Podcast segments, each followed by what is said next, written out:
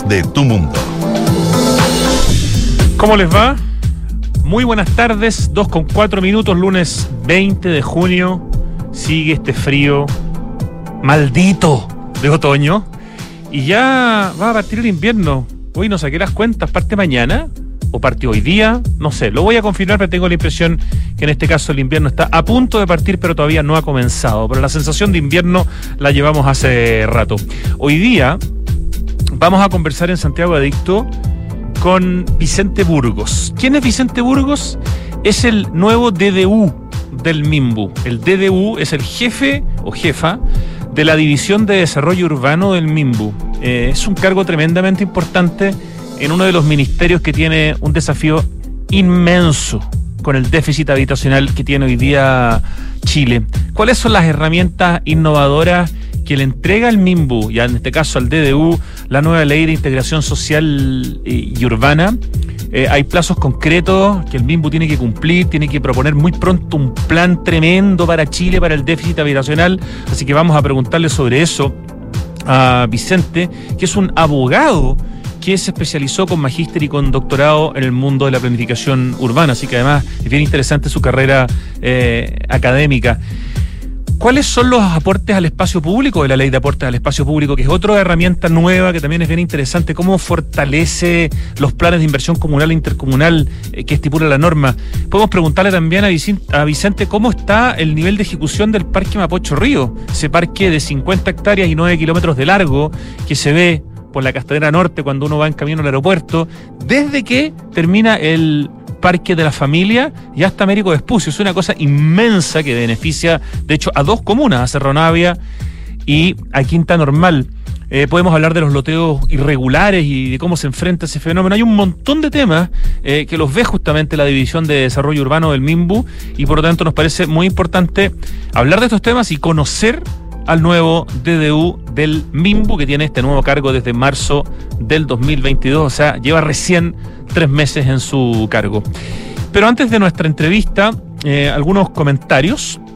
Me tocó el sábado estar en una de las comunas de la región metropolitana que yo apostaría que está en el top 5 de las menos conocidas. Y quizás si hubiera que exagerar, quizás en el top 3. Y me refiero a Isla de Maipo. ¿Conoces Isla de Maipo, Mauri? Cuando chico, me dice Mauri. Monchito, ¿conoces Isla de Maipo? No confundir con San Alfonso, de, del cajón del Maipo. La gente cree que Isla de Maipo, y no, lo decía el alcalde, el cajón del Maipo. Esto no tiene nada, nada que ver. Eh, ese es el tema. Yo no conocía Isla de Maipo, lo conocí este, este sábado. Estuvimos haciendo una ir para Tele 13, estuvimos con el alcalde y estuvimos en un montón de lugares. Y claro, el problema es que Isla de Maipo no es una comuna por la que uno pasa para llegar a otra parte, es una comuna de destino. O sea, o vas a Isla de Maipo o no vas a Isla de Maipo. Y está claro, a una hora de Santiago son 45 kilómetros, pero más o menos te demoras una, una hora. Eh, y está en el tema de los vinos. Hay grandes marcas de vino como Terra Mater, como De Martino, como Canepa, y hay también viñas chicas súper interesantes. De hecho, hay una que tiene probablemente uno de los mejores nombres de vino que hay en, en Chile y en, en, el continente en donde se habla en español. Un vino que además es muy rico y se llama Poto Pelao estuvimos ahí justamente en la viña que lo produce, una viña independiente, chiquitita, que se llama Viña Bayek o Balek, de una familia eh, en, el cual su protagonista, Sebastián Balek, es un verdadero vikingo sacado de la serie eh, Vikingo. O sea, ustedes lo ven y van a encontrar que es igual a, Ragnar Lobrock. Es impresionante. Y más encima usa trencita. un vikingo muy simpático, capísimo con el tema de los vinos. Ahí nuestro gran Lucho está mostrando en este momento justamente Ragnar Lobrock, grabado por Fernando González, que es del Plan Producciones, la productora con la que trabajamos para hacer los Hay que ir de, de Canal 13. Está lleno de sorpresas Isla de Maipo, se lo recomiendo. Hay, bueno, de partida, como les digo, hay muchas viñas. ¿Ok? Eso es un punto fundamental, es una tierra de, viña. Ahí está apareciendo la etiqueta del poto pelado, que está realmente genial.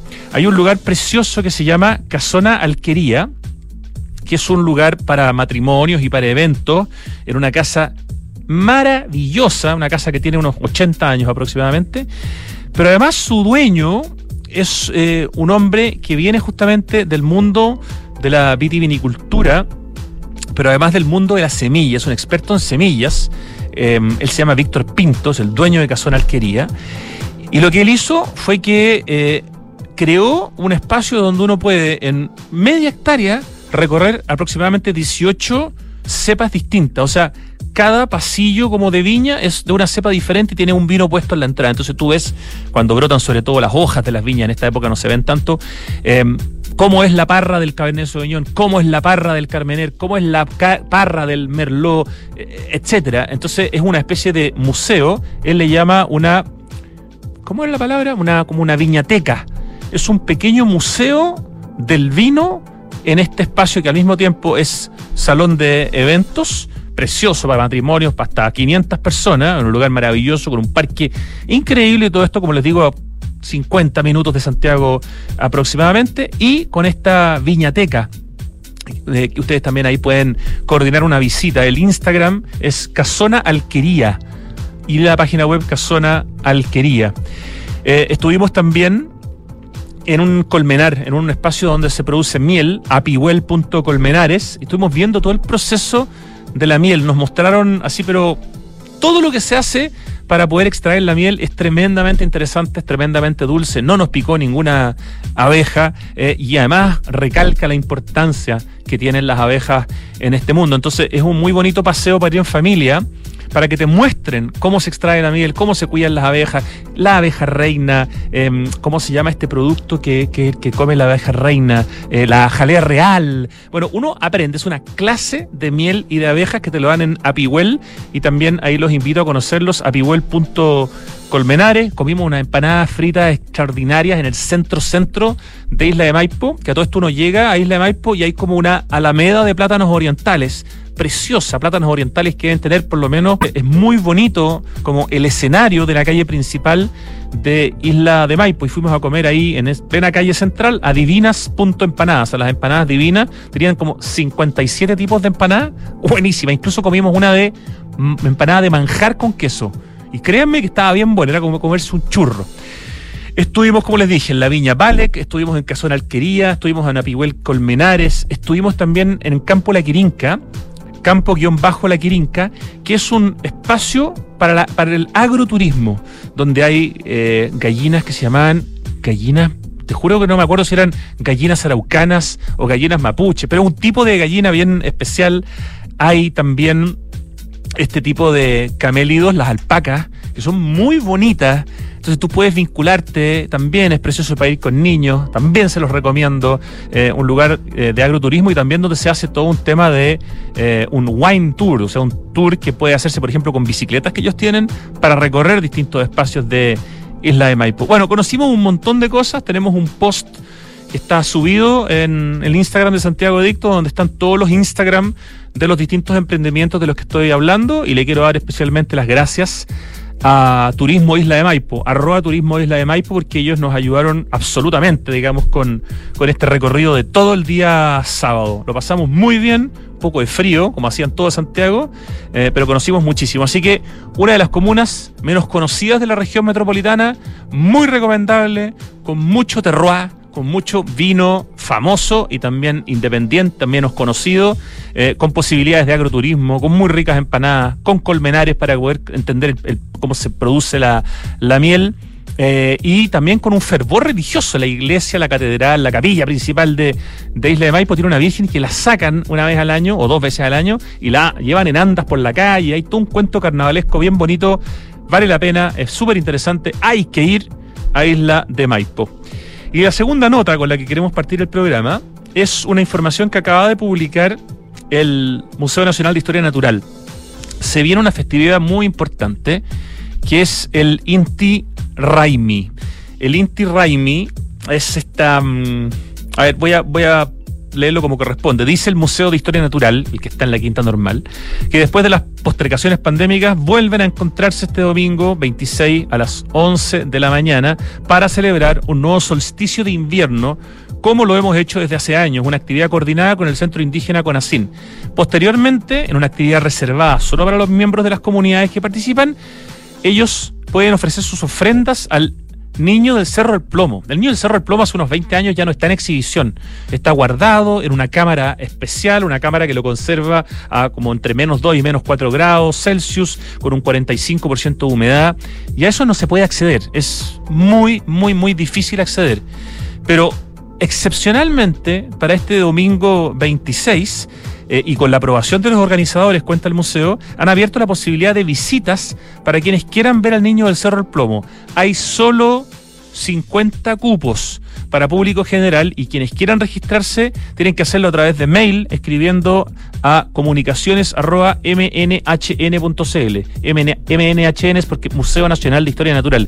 Comunicaciones.mnhn.cl. Si les interesa y están escuchando el programa ahora, háganlo al tiro, porque capaz que ya queden cinco cupos. No sé, porque esta información la publicaron en el Instagram durante la mañana. El público general que quiere inscribirse tiene que indicar el horario de inscripción. Hay varios horarios, junto con enviar el nombre completo, el root, el correo electrónico, confirmar que cuentan con pase de movilidad habilitado o presentar un certificado de PCR o antígeno de no más de 24 horas de antigüedad.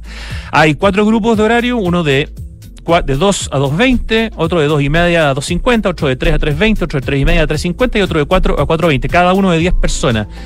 De verdad conocer al niño del plomo, verlo, es una experiencia inolvidable. Yo tuve la oportunidad, creo que dos veces, por, bueno, por, mi trabajo, y las dos veces quedé impresionado de ver a este niño de aproximadamente 8 años, que fue descubierto en 1954, que llevaba alrededor de 500 años enterrado a 5.400 metros sobre el nivel del mar, al lado de la cumbre del cerro El Plomo, y es una de las piezas antropológicas más valiosas de Chile y probablemente de nuestro continente si tienen la oportunidad de verlo este domingo en el Inti Raimi, de verdad no se lo pierdan. O sea, si hay un patrimonio importante en nuestro país, entre muchos, importantes por supuesto, pero si hay uno que uno puede destacar por todas sus características, es el niño del plomo. Y es impresionante verlo y ver el estado en el que está. Es un niño que está congelado.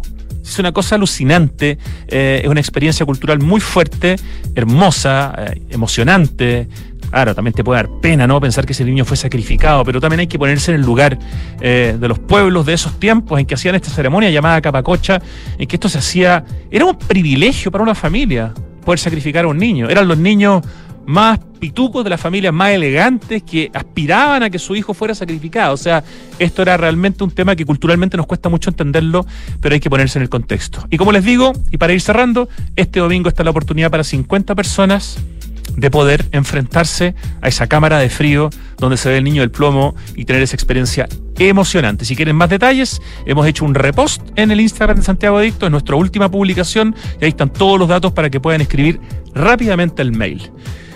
Ya, como les decía, hoy conversamos con Vicente Burgos, el nuevo DDU del MIMBU, y tenemos muchos temas interesantes de los cuales hablar con con él, temas contingentes, temas súper potentes, la ley de integración social.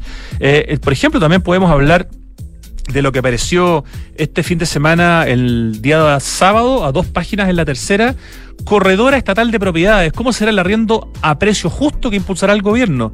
Que venía acompañado además de una columna de Iván Puduje, donde hablaba del derecho a la vivienda arrendada pero hablaba de ciertos pros, pero sobre todo de varios contras también que puede tener este tema, ¿no? Respecto de la expectativa de las familias de tener un bien propio, que es la principal inversión de la vida, versus eh, un bien arrendado, que muchas veces te puede comer igual una parte importante del presupuesto. Bueno, hay harto que hablar, nos vamos a la música con un nombre que definitivamente o así uno lo piensa, sobre todo cuando es lunes en la mañana, parece muy irónico. El de esta banda inglesa que se llaman los Happy Mondays. ¿Existen los lunes felices? Bueno, no sé, quizás el de ustedes que están con sándwich probablemente sí, pero el resto de los mortales no sé. Esto es Step On.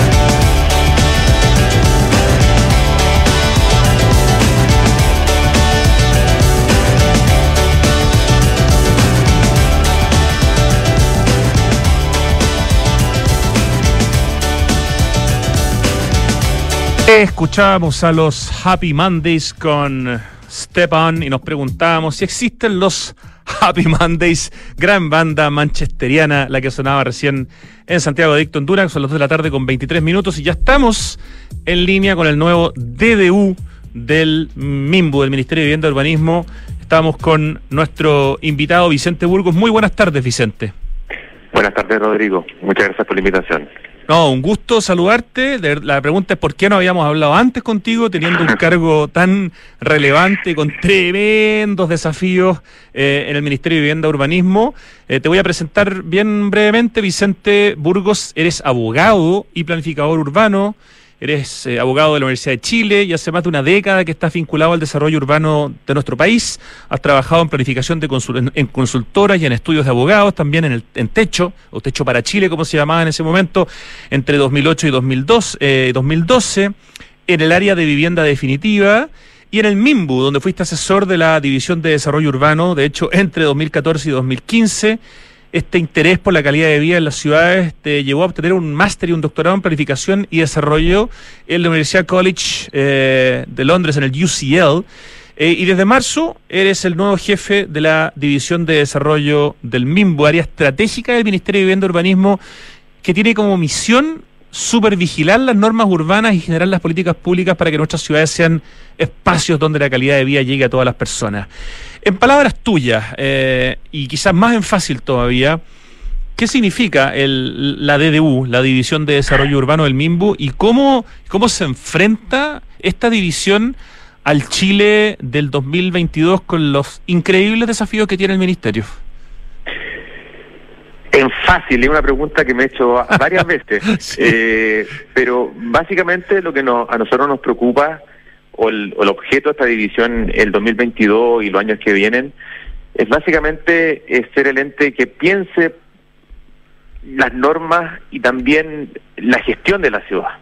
nosotros no, no, tenemos por objeto dar una visión de ciudad, sino que ojalá poder lograr de que las distintas visiones y los distintos usos, los distintos encuentros que generan la ciudad puedan llevarse a cabo en el fondo, que todas esas cuestiones que nosotros consideramos virtuosas de la ciudad y que, que a ti te gustan, Rodrigo, me, consta por tu constancia con Santiago Adicto, y, y, y, que a nosotros y, que a mí y a muchas personas nos interesan puedan darse en el fondo. Yo creo que esa es un poco la misión de, de, venidera para, para la DDU. Esta combinación, Vicente, de abogado y planificador urbano, de haber estudiado Derecho en la Chile y después de haber hecho este máster y este PhD en planificación y desarrollo en la Development Planning Unit de la University College of London, es, es algo, a mí me da la impresión que no es tan habitual encontrarse con abogados que se hayan metido el mundo de la planificación urbana. Uno lo ve más en arquitectos, en geógrafos, en sociólogos, pero no sé si es tan habitual o, o yo estoy equivocado. Aquí en Chile es poco habitual, a eso yo estoy de acuerdo. Eh, son generalmente, como tú dices, arquitectos y, últimamente se han ido agregando sociólogos, economistas también. Sí, también. Eh, em, pero ciertamente la, lo que uno puede ver eh, en lugar donde la carrera de, planificación urbana está más desarrollada, es que es una carrera súper multi... tiene, tiene muchas vertientes del conocimiento. Eh, y creo que el derecho, o más el derecho, las normas, generalmente canalizan los, los procesos de planificación. O sea, uno ve que hay muchos problemas o muchas oportunidades justamente a partir de normas que se realizan bien o se llevan a cabo mal en la ciudad. Eh, tenemos miles de conflictos, desde los quesos verticales hasta eh, cuestiones bien eh, que están pues todo de Castro que siempre terminan en discusiones jurídicas respecto a cuál era la intención de la norma y qué es lo que tiene pasando. Así que yo creo que siempre he creído, a lo menos, eh, es una apuesta ya casi personal de que, de que, el, de que el derecho está muy relacionado con la generación de ciudad. Si bien, por cierto, no tenemos todas las eh, herramientas, sí somos un ente que muchas veces se toma las normas, que toman, se dan un poquito por sentado, ¿no? Y la verdad es que encuentro que tienen un rol súper importante finalmente en la forma que construimos ciudad. Eh, es súper distinto, y aquí termino, eh, una cuando cuando queremos poner todas normas bien específicas o cuando le damos libertades a los, a los actores para que encuentren acuerdo entre las normas. Esas cuestiones tienen efectos distintos en el espacio, en la ciudad. Entonces sí, creo que están súper relacionadas. ¿Y tú cuando estudiaste Derecho en la Universidad de Chile, recibiste en toda tu carrera algún curso que tuviera que ver, por ejemplo, con Derecho y Ciudad? Eh, ¿Y qué es lo que te toca hoy día desde el lado, digamos, desde la academia, eventualmente enseñar o si, y, si lo estás haciendo? tío. Yo hago un curso que se llama Derecho y Ciudad, ahora en la, en la Facultad de Arquitectura y Urbanismo de la Chile. En también la FAU. en la FAU. Y tengo algunas cuestiones también en Derecho, también Derecho en la Chile. Cuando, cuando yo estudié en la escuela de Derecho, efectivamente había un curso eh, electivo, creo, de, mm, de planificación urbanística. Eh, que era más bien un repaso por la normativa, eh, que si bien es bien interesante, eh, le faltaba esta noción crítica, de fondo, de, qué es lo que implica una norma en la ciudad. Y eso es un poquito lo que he tratado de, llevar a cabo tanto en mi vida profesional como en mi vida académica. ¿Y en qué eh, momento tú, Vicente Burgos, estudiante de Derecho o, en realidad ya abogado, porque trabajaste también algún tiempo en estudios de abogado, eh, empezaste a sentir o decidiste que este mundo eh, de la regulación urbana, de la planificación urbana, de la ciudad y todos sus desafíos era lo que te interesaba en vez de dedicarte a, no sé, pues temas tributarios, penales, comerciales, etcétera, que son de alguna manera como más mayoritarios dentro del mundo de los abogados? Mire, yo, tuve la suerte de trabajar en el techo. Y en el techo yo había un área bien importante que era el área de vivienda definitiva. En ese entonces Estuvimos a cargo de, llevar a cabo algo así como 100 proyectos de vivienda social a lo largo de todo Chile y con muy poca experiencia, entonces era un desafío bien importante. Y yo fui participando abogado de esa área. Y en esa área, como apostábamos muchas veces a encontrar terrenos bien ubicados, esos terrenos bien ubicados generalmente tenían un problema, tenían problemas jurídicos, por eso estaban libres, por eso no se habían utilizado. Entonces, en resolver esos problemas jurídicos que muchas veces tenían que ver con problemas de norma urbanística, bueno, dije, bueno, acá hay una cuestión súper interesante. Eh, y después eh, cuando ya me fui, cuando pensé que iba a ser esa como la relación en torno a la generación de proyectos, que igual la seguí haciendo, después tuve la suerte de trabajar en la DEDU y como asesor hace ya varios años. Y, y ahí, el fondo, este, este encuentro entre la norma y lo difícil que es traducir ideas de ciudad en normativa y viceversa, como la normativa va construyendo ciudad, encontré que eran temas que, que, que requerían exploración, discusión y ahora ejecución en el fondo. Así que ha sido un poco, eh, eh, eh, yo como el derecho fui renegando de alguna forma y ahora como que me, lo he ido reencontrando justamente a partir de este interés por el tema de la, de la, de la normativa de la ciudad. Uno podría decir, Vicente Burgos, que estás en tu salsa con toda la preparación que has tenido, pero al mismo tiempo vuelvo al, tema inicial, con un desafío inmenso como el MIMBU probablemente como ministerio no tenía hace muchísimo tiempo, eh, y eso implica, por ejemplo, un plan de emergencia habitacional que responde a, esta nueva ley que se acaba de, aprobar, la, ley de integración social y, urbana. ¿Puedes contarnos un poquitito eh, de este plan de emergencia habitacional? ¿Cuáles son los plazos? ¿Cuándo debiera anunciarse? Eh, ¿Cómo se está trabajando? Yo veía recién en el Instagram de Déficit Cero, un gran proyecto en el fondo como organización no gubernamental que trata de apoyar para que se pueda resolver el déficit. Le preguntaban a la gente, en el fondo, cuáles deberían ser eh, algunos de los, de los temas que se traten eh, de manera más urgente en este plan de, de, emergencia. Entonces, quiero partir preguntándote por ahí, ¿Cómo están trabajando eso y cuáles son los timings que tiene? Porque entiendo que tienen que hacer un planteamiento bien importante y en un tiempo breve, les quedan les queda poco, digamos, para poder lanzarlo, ¿no?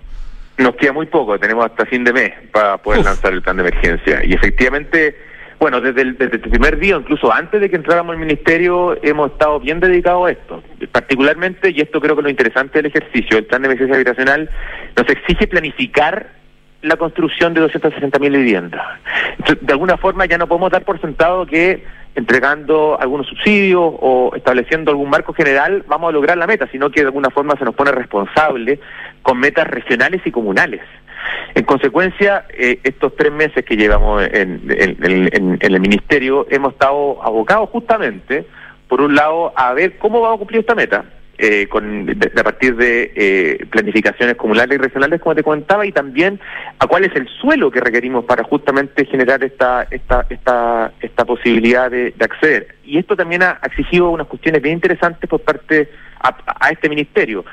En el fondo, nosotros no tenemos tenemos eh, la meta que es bien rigurosa, pero también es realista, o sea, se puede lograr, pero hemos se, ha apostado a que de alguna forma tenemos que abrir el naipe, ¿no? O sea, no, solamente mantener los subsidios del DC19, el DC49, sino que en fácil tratar de encontrar distintas formas de acceder a la vivienda. Y eso de alguna forma nos ha, requerido cierta creatividad por parte de este ministerio y creo que eso se va a ver en este plan de emergencia que está, está efectivamente en la última ediciones.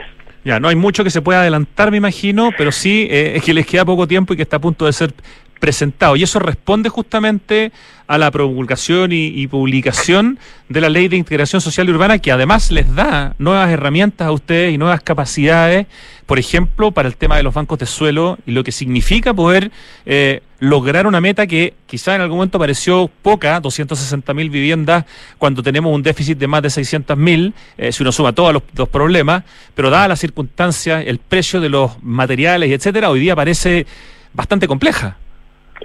Estoy súper de acuerdo, una meta altamente compleja porque la realidad de este último año en cuanto a los precios, en cuanto al precio del suelo también, ciertamente es distinto en el fondo y cada vez estamos, nos estamos exigiendo más, ojalá con la misma, no, no desbocando el gasto. Y, ahí hay una serie de desafíos, como te comentaba, aparte de abrir el, el, el, abanico de posibilidades, también está el, el, la oportunidad que nos entrega justamente la ley de integración social en su capítulo de emergencia, porque tú sabes que hay una parte que efectivamente dura hasta el 31 de diciembre de 2025.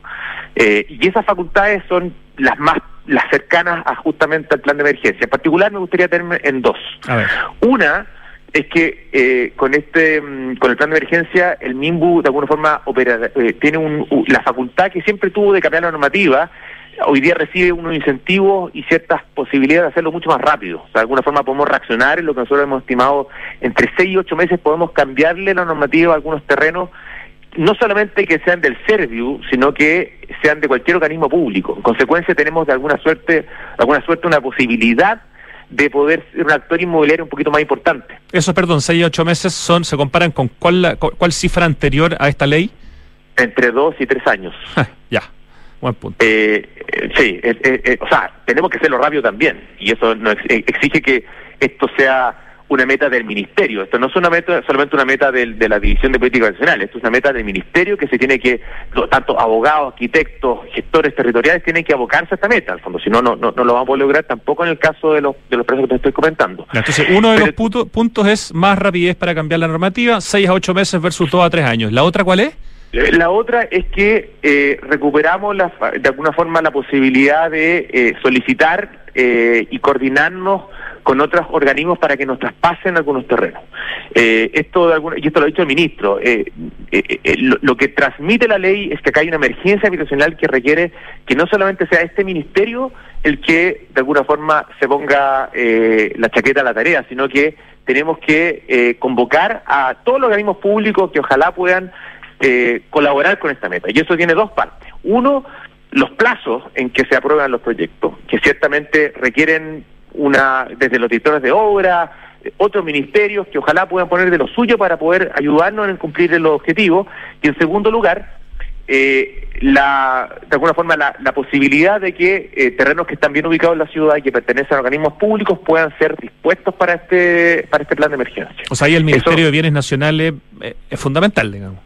Es fundamental, ha sido fundamental. La verdad es que hemos recibido muy buenas, hemos coordinado muy bien las acciones la, ministra eh, eh, se ha coordinado muy bien con el ministro y la verdad es que los, nuestros equipos están trabajando, me atrevería a decir, con mucha celeridad, así que creo que ahí vamos a tener buenas, buenos espacios de encuentro y ciertamente es un actor muy importante para el plan de emergencia. Estamos conversando con Vicente Burgos, el nuevo DDU, jefe de la División de Desarrollo Urbano del MIMBU. Él es abogado y se especializó con magíster y doctorado en todo lo que tiene que ver con la planificación urbana y hoy día está en este, en este rol tremendamente importante. Hablábamos de este plan de emergencia habitacional que el MIMBU tiene que entregar en las próximas semanas y que incluye mayor rapidez para cambiar normativas, eh, que incluye la posibilidad de coordinar traspasos de, terrenos que son parte del, del Estado. Entrega también algún tipo de capacidad financiera para poder eh, comprar, eh, expropiar, digamos. Por ejemplo, espacios como la toma de Cerrillos, donde hay viviendo hoy día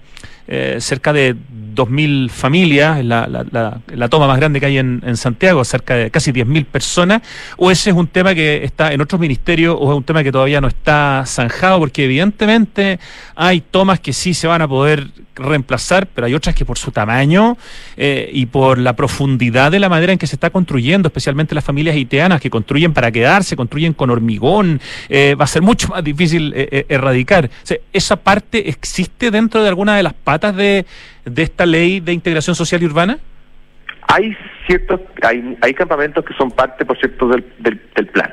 Eh, sobre todo los campamentos históricos. La verdad es que los campamentos más nuevos que tú estás vinculando eh, justamente con el caso de Cerrillo. Sí, es un campamento que, tiene dos años. O sea, sí, Tiene, claro, pero son relativamente nuevos en el fondo de la historia de campamentos. No, nuevo, absolutamente nuevo. Totalmente de acuerdo contigo eh, tienen un tienen un desafío bien importante. Lamentablemente, la gran mayoría de esos eh, campamentos nuevos están ubicados en zonas que son irregularizables, porque son zonas de riesgo. Eh, en consecuencia, el, el, trabajo que vamos a tener que realizar ahí, yo, yo creo que excede los márgenes del plan de emergencia. excede en el sentido de que vamos a requerir una, una coordinación con otros ministerios para ver el fondo qué soluciones se pueden se, pueden analizar, pero ciertamente yo yo mi área no es especialmente de campamentos, pero pero el ministro y los secretarios han sido bien claros en que hay ciertos campamentos que vamos a poder eh, eh, radicar, justamente campamentos más históricos, pero otros campamentos que requieren soluciones un poquito más eh, en otros en otros sectores, simplemente porque sería irresponsable de que el Estado eh, de alguna forma fomentar la, la, radicación en cualquier sector. Es un tema súper complicado. ¿Qué ejemplo se da y por lo tanto cómo se procede dentro de ese ejemplo también, no? Sí, sí, y también hay un tema con, claro, con, con ah, nosotros también tenemos que, como ministerio, hacernos cargo de aquellas personas que de alguna forma han también esperado 10, 8 años eh, en otras condiciones que son tan dramáticas como campamentos. O sea, hay gente allegada que lleva esperando mucho tiempo en el campamento y son con plazos que nosotros queremos justamente con este plan de emergencia apurar.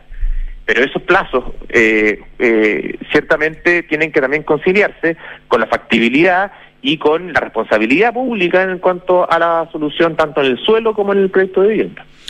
Vicente, eh, otro tema que tiene que ver con lo que estamos conversando y fue tema, digamos, grande en el diario La Tercera el fin de semana, el día sábado, es el tema de la corredora estatal de propiedades. ¿Cómo será, el título era, cómo será el arriendo a precio justo que impulsará el, el gobierno? Eso también busca cubrir de alguna manera que un porcentaje del déficit habitacional tenga una solución transitoria y que podría implicar una cantidad de, no sé si decenas de miles de personas, me imagino que sí, durante por lo menos este gobierno de, de, cuatro años. ¿Nos puedes contar algo de esta corredora estatal de, de propiedades y del arriendo a precio justo? Puedo contar algo, no puedo contar todo porque no le quiero quitar las novedades al, ministerio, pero y, también hay cosas que están definiendo. Pero efectivamente, como salía en el diario, eh, eh, y, y, también como he tratado de insinuarte anteriormente, esto también es parte, creemos nosotros, del plan de emergencia habitacional. Eh, eh, diversificar las líneas también es parte de la solución. Eh, y lo, nosotros sabemos que hay mucha gente que arrienda y que porque privilegia muchas veces la localización, pero la verdad es que el problema es que los arriendos están muy altos, las condiciones son inestables, los dueños pueden subir unilateralmente el, el, precio una vez cada año, etcétera. Entonces, este arriendo precio justo está pensado en que una serie de actores puede hacer de alguna forma el, el que el que tiene mm, el suelo y que pueda ejecutar la propiedad. Eso podría ser y, y, las gobernaciones, los municipios, el mismo serbio incluso organizaciones sin fines de lucro puedan eh, administrar las viviendas públicas destinadas a arriendo. Y ahí se habla de, un, de esta noción de eh, precio justo. Precio justo tiene que ver eh, eh, con una alternativa que, calcula el precio respecto al ingreso de las personas. Y se está pensando, yo he escuchado que se está pensando, eh, o hemos, hemos conversado en torno al 25% del ingreso, como la noción de precio justo para justamente para el arriendo. Entonces, y, ahí y ahí me preguntaste por la cifra. Nosotros la verdad es que hay una cifra de la que no nos podemos hacer los tontos. En el programa de gobierno eh, hablamos de una, de una meta nacional de 5.000 viviendas promedio al año para arriendo con precio protegido. Eh, siempre pensando eh, en, el, en, el, en el de Recoleta. El de Recoleta, que fue impulsado por la municipalidad, también fue importantemente impulsado por este ministerio, que tuvo que hacer unos llamados especiales justamente para poder financiar esos proyectos. Incluso contó con un Premio Nacional de Arquitectura como Juan Sabás, que entiendo que donó o regaló su, su trabajo en el fondo para que el proyecto tuviera su, autoría, lo cual además le da una cierta calidad adicional al proyecto.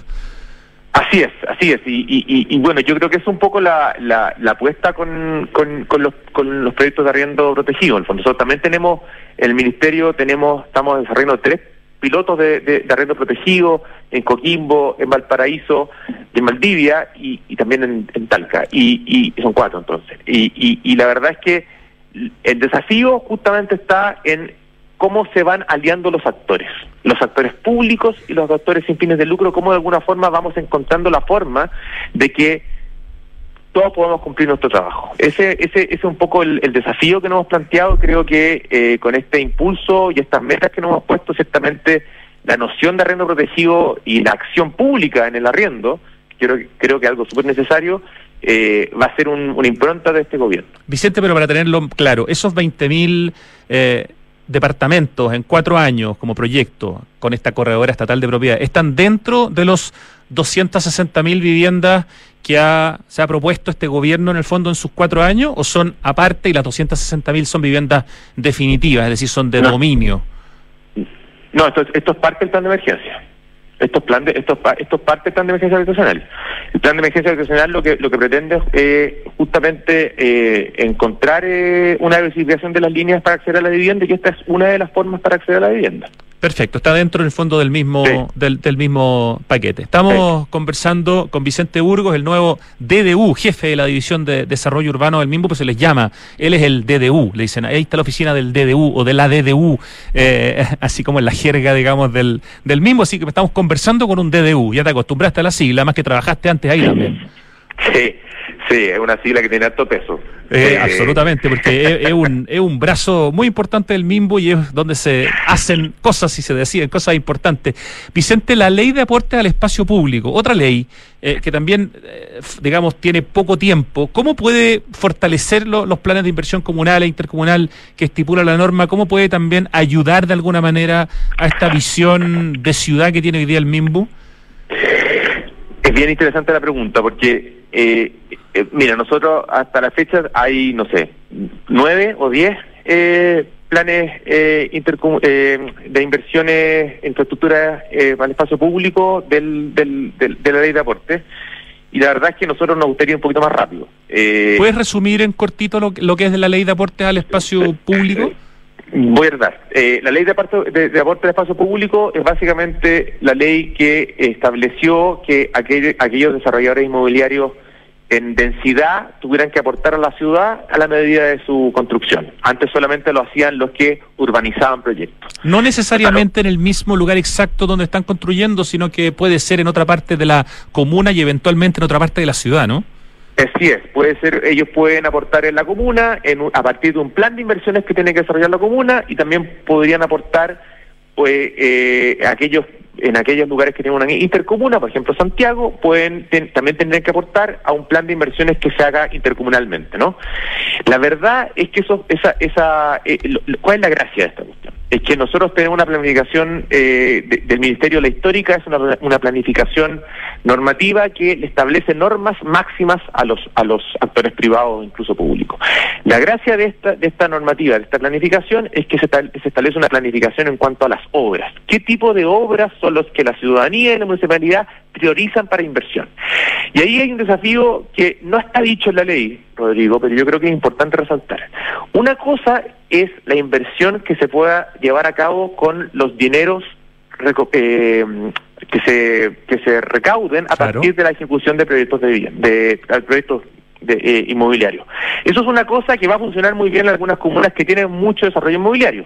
Pero ¿qué pasa con aquellas comunas que tienen poco desarrollo inmobiliario? ¿Vale la pena hacer un, plan eh, de inversiones eh, de movilidad y espacio público? Mi impresión es que sí. ¿Por qué?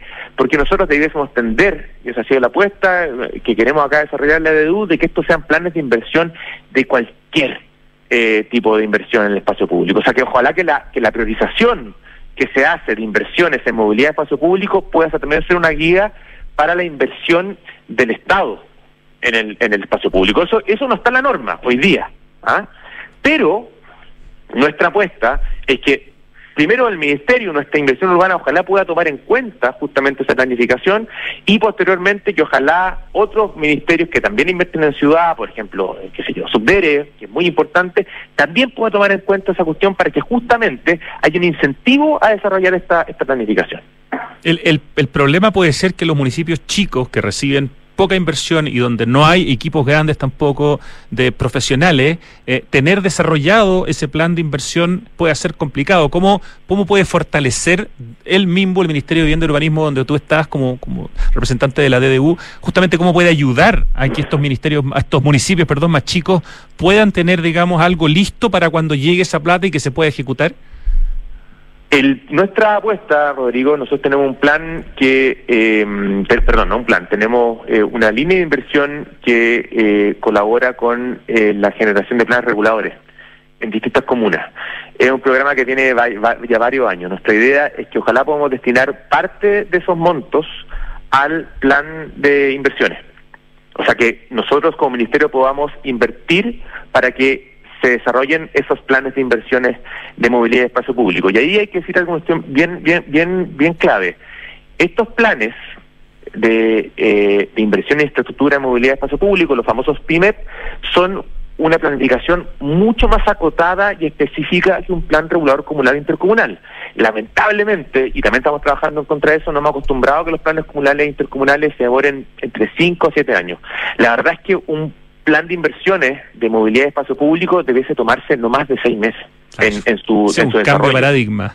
Sí, esa es la idea. Esa es la idea eh, y por eso las guías eh, y, y, lo que hemos tratado de impulsar como ministerio es una cuestión más bien acotada, aterrizada, que ojalá pueda ejecutarse de manera fácil. Una de las cosas bonitas que les va a tocar eh, inaugurar relativamente pronto, y ahí tú nos dirás cómo va la cosa, es este extraordinario proyecto que es el Parque Mapocho Río, eh, que va a ser administrado por Parque Met, justamente una institución que viene del MIMBO y que hoy día administra una cantidad importantísima de parques en la región metropolitana. Además del mismo parque metropolitano, la institución Parque Met administra un montón de otros parques. Eh, ¿Cómo va Parque Mapocho Río? Eh, si uno toma como un poco el promedio de las distintas etapas, porque entiendo que hay una que está bien avanzada, pero las otras van un poquito más lentas, son creo que seis etapas, ¿no? Sí, hay una hay una que eh, va muy muy avanzada. Eh, a mí se me eh, eh fondo tenemos como ministerio que ser cuidadosos con, con los plazos que comunicamos, pero nosotros creemos que el tercer trimestre de este año debiese estar entregándose la primera etapa. la verdad es que hemos enfrentado algunos pequeños retrasos justamente relacionados con la envergadura del, de, la, mm, de la inversión. Estas son inversiones súper de largo plazo en el fondo que requieren alto trabajo. Eh, la verdad es que el resto de, la, de los tramos está todos ya construidos más de su 50%. Eh, entonces, pero la verdad es que justamente por la envergadura del proyecto se dividió en cinco tramos. Cinco, ah, cinco son, tienes razón, sí, ya. Sí, porque son 52 hectáreas y 9 kilómetros. Eso, esos porcentajes eh, eh, van entre el 73% y el 56%. El primero tiene un 99% de avance, lo que implica básicamente que faltan las recepciones. Eh, está listo eh, prácticamente. claro, pero pero eso, esa, esa recepción y esos detalles siempre toman un tiempo más del que uno quisiera. Nosotros creemos que responsablemente podemos estar hablando en esa primera etapa del tercer trimestre y el resto ya pensando entre yo creo que ya el, primer semestre del 2023 debiésemos estar ya eh, completando. El repítenos por favor, ¿cuándo crees tú que debería estar todo el listo? Semestre, el, primer semestre del 2023. Yo el primer semestre del próximo año, claro. Sí, todo listo. Y, por qué este es un parque que, que, que, que, es interesante para la, para la ciudad? Bueno, yo creo que son muchas las aristas, pero su tamaño su longitud y su vínculo con un, con un ícono tan importante de la ciudad como es el río Mapocho.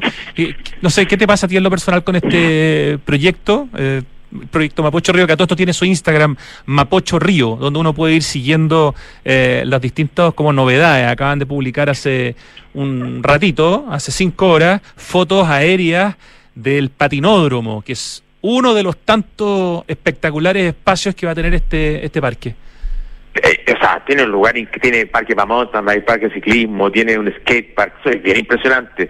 Y yo te voy a decir dos, dos cosas respecto a este, a este parque. Una personal, yo hace 15 años trabajaba, no más, 20 años, como voluntario en un campamento que se llama... Mm, eh, un, un, un, campamento, se me el nombre, pero trabaja, que, está en el borde de Quinta Normal, donde está hoy día el paso a, a la comuna de Renca por eh, encima de la autopista. ¿Dónde está el puente eh, exactamente. Y ahí, ahí va a ser un, peladero, básicamente, ¿no? Un peladero al lado del campamento donde se hacían actividades y hoy día ver eso, hoy día en fondo con, con, con, un, con un parque de estándar alto, el fondo que, que de alguna forma le da le da un, gran un gran cierre a, la comuna de Quinta Normal y que el fondo continúa el lecho del río, que abre el río de alguna forma, es bien, es bien potente. Eh, uno de alguna forma como que entiende que estos proyectos de larga data, y ahí viene la segunda reflexión, requieren una visión de largo plazo. Eh, son proyectos de que, que, ciertamente es muy complejo terminar en un periodo. Y, y, yo espero que nosotros también tengamos la capacidad de, de, tener proyectos que sepamos que no van a terminar en este periodo, pero que al mismo tiempo sepamos que valga, vale la pena hacer hay muchos proyectos que requieren ese largo plazo. Aquí en mi oficina estoy viendo uno, que es la Alameda Providencia, claro. Eh, y, que ciertamente eh, requieren un esfuerzo que va más allá de poder entregar algo, porque muchas veces uno, uno sabe que por más trabajo que haga no va a poder entregarlo. Entonces, también pienso un poco en eso, ¿no? Como la, capacidad de aquellos que trabajaron en largo plazo, eh, eso también debe ser valorado. En el fondo, legar proyectos de Estado, que son más allá de proyectos de gobierno, especialmente en un país que tiene gobiernos de, cuatro años sin reelección, fundamental. Así es.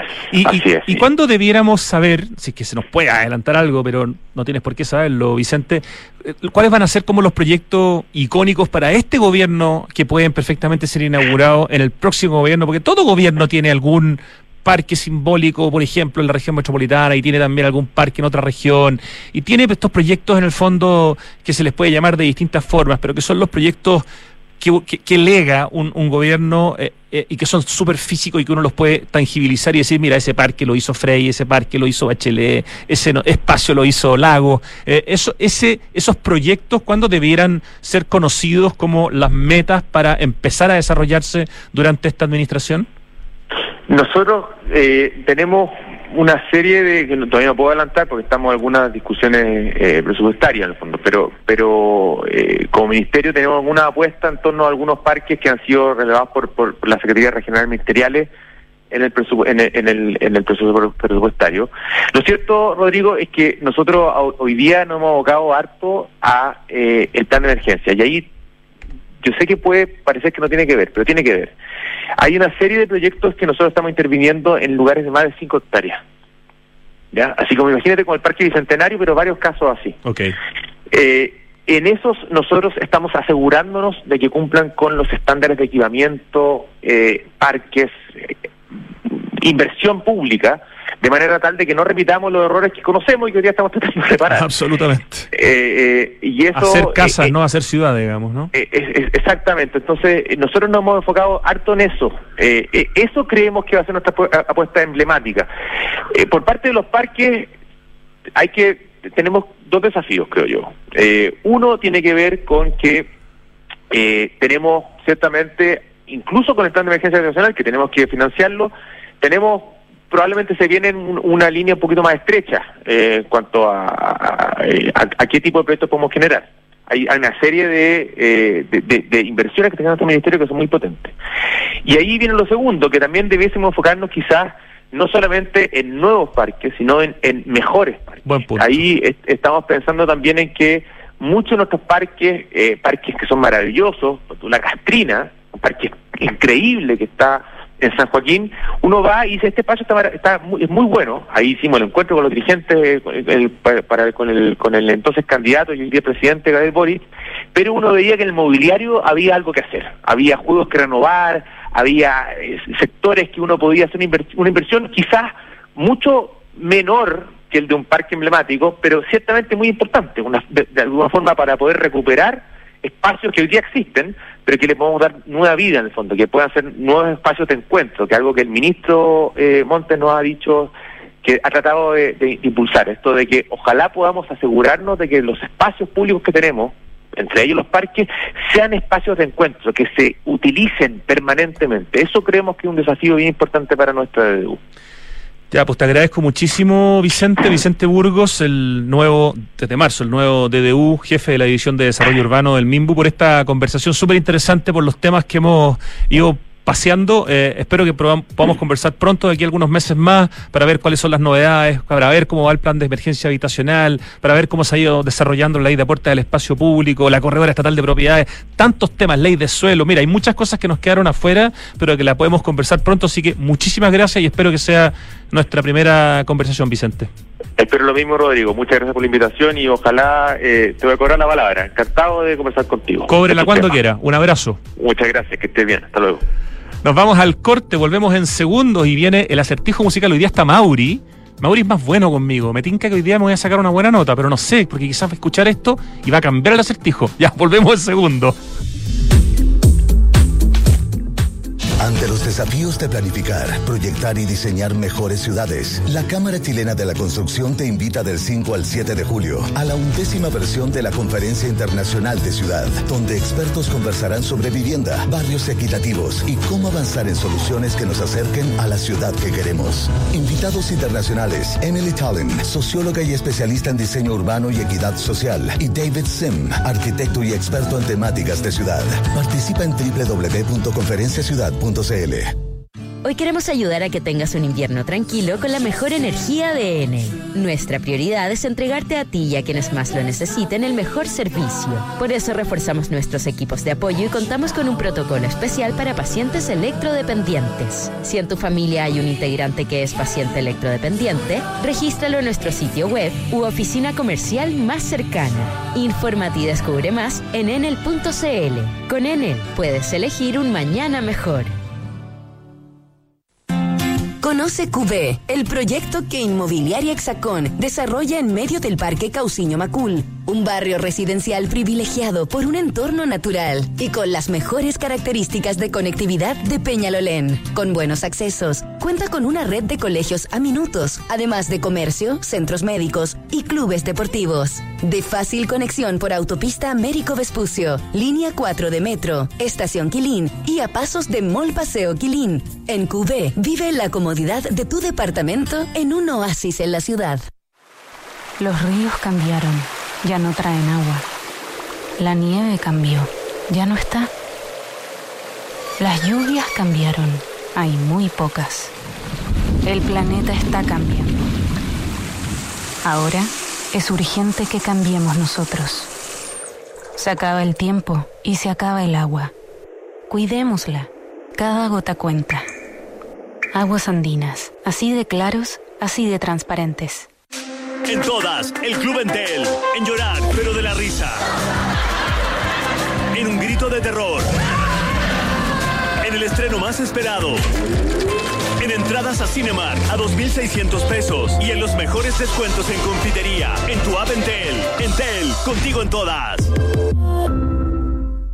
Regar las plantas de tu departamento, 2 litros. Lavado de ropa, 60 litros. Lavar tu auto, 100 litros. Cada litro cuenta. Conscientes de la grave crisis hídrica, en Toyota decidimos reducir el uso del agua en todos nuestros procesos, comenzando con el servicio de lavado en nuestros concesionarios. Súmate y conoce más de nuestra iniciativa. Cada litro cuenta en toyota.cl. cuenta corriente en Suiza, 100% online y sin costo. Ideal para proteger e invertir tu patrimonio con la seguridad y respaldo de un banco suizo. Abre tu cuenta gratis en magentacapital.cl. Estamos de vuelta, 3 de la tarde con unos segundos. Empieza a sonar esa canción que tenemos que adivinar. Sí, la conozco. Ya, eso es algo. Ah, ya me acordé de algo. Voy a anotar inmediatamente para tratar de apostar por lo menos al 4. Oye, porque grandes desafíos nos mueven, pensemos una mejor ciudad, planifiquemos y hagamos la realidad. La Cámara Chilena de la Construcción nos invita desde el 5 al 7 de julio a la undécima versión de la Conferencia Internacional de Ciudad. Está toda la información en www.conferenciaciudad.cl. Este es un evento imperdible. Además, ya hace varios años se hace eh, online, por lo tanto lo pueden ver todos. Eh, es gratuito, eh, es fantástico. Va a estar David Sim, ex socio y director creativo de Gell Architects. Gell, la, oficina que fundó Jan Gell, ese hombre que le cambió la cara a Copenhague y a Dinamarca y hoy día es un arquitecto respetadísimo. Va a estar también Emily Talent, que es profesora y directora del Laboratorio Urbanismo de la Universidad de Chicago. Va a estar Javier Hurtado presentando siempre esos estudios súper interesantes, en este caso planificar desde la vivienda, todo eso entre el 5 y el 7 de julio, conferenciaciudad.cl. Oye, la crisis hídrica está aquí y cada litro cuenta. Por eso en Toyota decidieron reducir el uso del agua y comenzaron con el servicio em, de lavado en seco en sus concesionarios. Significa ahorrar 100 litros de agua por cada auto. Son cientos de miles de litros al año. Más información eh, y súmate además y conoce de esto en toyota.cl. Ir en bicicleta al trabajo, conocer al vecino reciclando, recibir a tus amigos con una vista deliciosa de la ciudad. Bueno, eso es vivir conectado a tu barrio. Te invitamos a conocer Casa Bustamante de Hexacón, la inmobiliaria del Smart Living. Es un muy bonito proyecto que se suma a Isidora y Benjamín, al edificio Lift, al edificio QV, eh, al edificio Walk. Extraordinarios proyectos que tiene hexacon.cl, una inmobiliaria que entiende el Smart Living y que entiende la escala humana y que entiende los barrios. La sequía y el cambio climático ya no son una amenaza, son la nueva realidad con la que debemos convivir y adaptarnos. Sí, el clima en el mundo cambió y nosotros, ¿cuándo vamos a cambiar? Del aporte de todos y todas depende cuidar nuestra agua y asegurar su futuro. Cada gota cuenta. Aguas andinas. Y te cuento que Enel quiere ayudar a que tengamos un invierno tranquilo con la mejor energía, que por supuesto es de Enel. Por eso están reforzando sus equipos de apoyo y cuentan con un protocolo especial para pacientes electrodependientes. Infórmate y descubre más en enel.cl. Y ojo, que quedan los últimos días para postular a la categoría de servicios digitales Entel de los premios de innovación Aboni 2022. Desde el 2012, Entel busca reconocer iniciativas relacionadas a servicios digitales que aportan soluciones innovadoras altamente tecnológicas para satisfacer las necesidades de servicio y experiencia de los consumidores. El premio Aboni es un premio muy importante y estos son los últimos días, hasta el 30 de junio, quedan 10 días para postular a esta categoría, servicios digitales de Entel de los premios Aboni 2022. Más información en informacioncorporativa.entel.cl. ¿Le das un poco más de volumen, Mauri querido?